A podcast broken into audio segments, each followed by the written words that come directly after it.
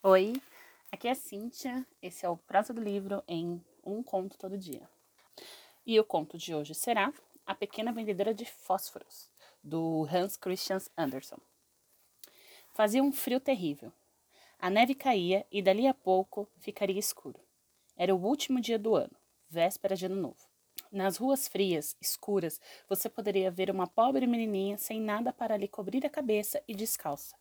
Bem, é verdade que estava usando chinelos quando saiu de casa, mas de que adiantavam? Eram chinelos enormes que pertenciam à sua mãe, o que lhe dá a ideia de como eram grandes. A menina os perdera ao atravessar correndo uma estrada no instante em que duas carruagens avançavam ruidosamente e numa velocidade apavorante. Não conseguiu achar um pé de chinelos em nenhum lugar e um menino fugiu com o outro, dizendo que um dia, quando tivesse filhos, poderia usá-lo como berço. A menina caminhava com seus pezinhos descalços que estavam rachados e ficando azuis de frio. Levava um molho de fósforo na mão e mais no avental. Não vendera nada o dia inteiro e ninguém lhe dera um níquel sequer.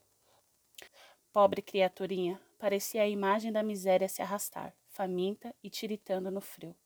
Flocos de neve se aninhavam em seu cabelo claro, comprido, que ondulava suavemente em volta do pescoço, mas você pode ter certeza de que ela não estava pensando em sua aparência. Em cada janela, luzes reluziam e um delicioso cheiro de ganso assado se espalhava pelas ruas. Veja bem, era véspera de ano novo. Era isso que ela pensava.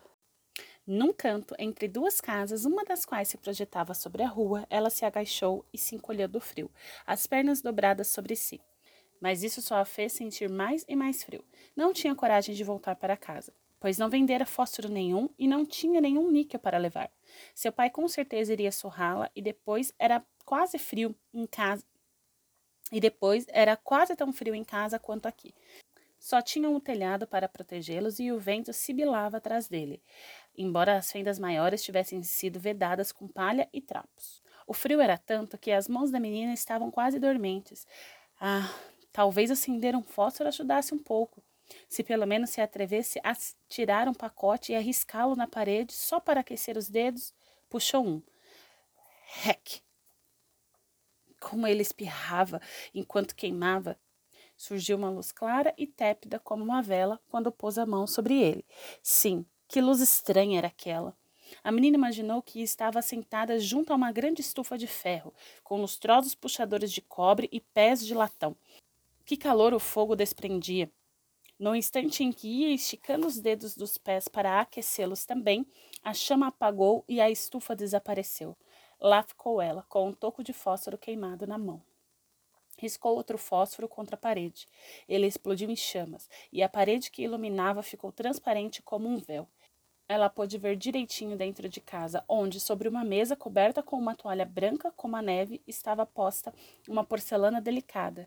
Bem ali, podia-se ver um ganso assado fumegante, recheado com maçãs e ameixas. E o que foi ainda mais espantoso, o ganso saltou do prato e saiu gritando pelo piso, com uma faca de trinchar e um garfo ainda espetados nas costas. Rumou diretamente para a pobre menina, mas naquele instante o fósforo apagou e só sobrou a parede úmida e fria diante dela. Acendeu um outro fósforo, agora estava sentada sobre uma árvore de Natal. Era ainda maior e mais bonita do que a que vira no Natal passado através da porta de vidro de uma casa de um comerciante rico. Milhares de velas ardiam nos ramos verdes e figuras coloridas como as que já vira em vitrines contemplavam aquilo tudo. A menina esticou ambas as mãos no ar e o fósforo se apagou. As velas de Natal foram subindo, subindo, até que ela viu que eram estrelas cintilantes. Uma delas se transformou numa estrela cadente, deixando atrás de si uma risca de fogo coruscante. Alguém está morrendo, pensou a menina, pois a avó, a única pessoa que fora boa para ela e que agora estava morta, lhe contara tudo. Quando a gente vê uma estrela cadente, é um sinal de que a alma está subindo para Deus. Riscou um fósforo contra a parede, fez um clarão à sua volta, e bem ali, no centro dele, estava sua velha avó, parecendo radiante e suave e amorosa. Oh, vovó, a menina exclamou. Leve-me com você. Sei que vai desaparecer quando o fósforo apagar. Como aconteceu com a estufinha quentinha, com o delicioso ganso assado e com a alta e bela árvore de Natal. Mais que depressa, ela acendeu todo o molho de fósforo, tal era o desejo de conservar sua avó exatamente ali onde estava. Os fósforos chamejavam com tanto vigor que de repente ficou mais claro que a clara luz do dia.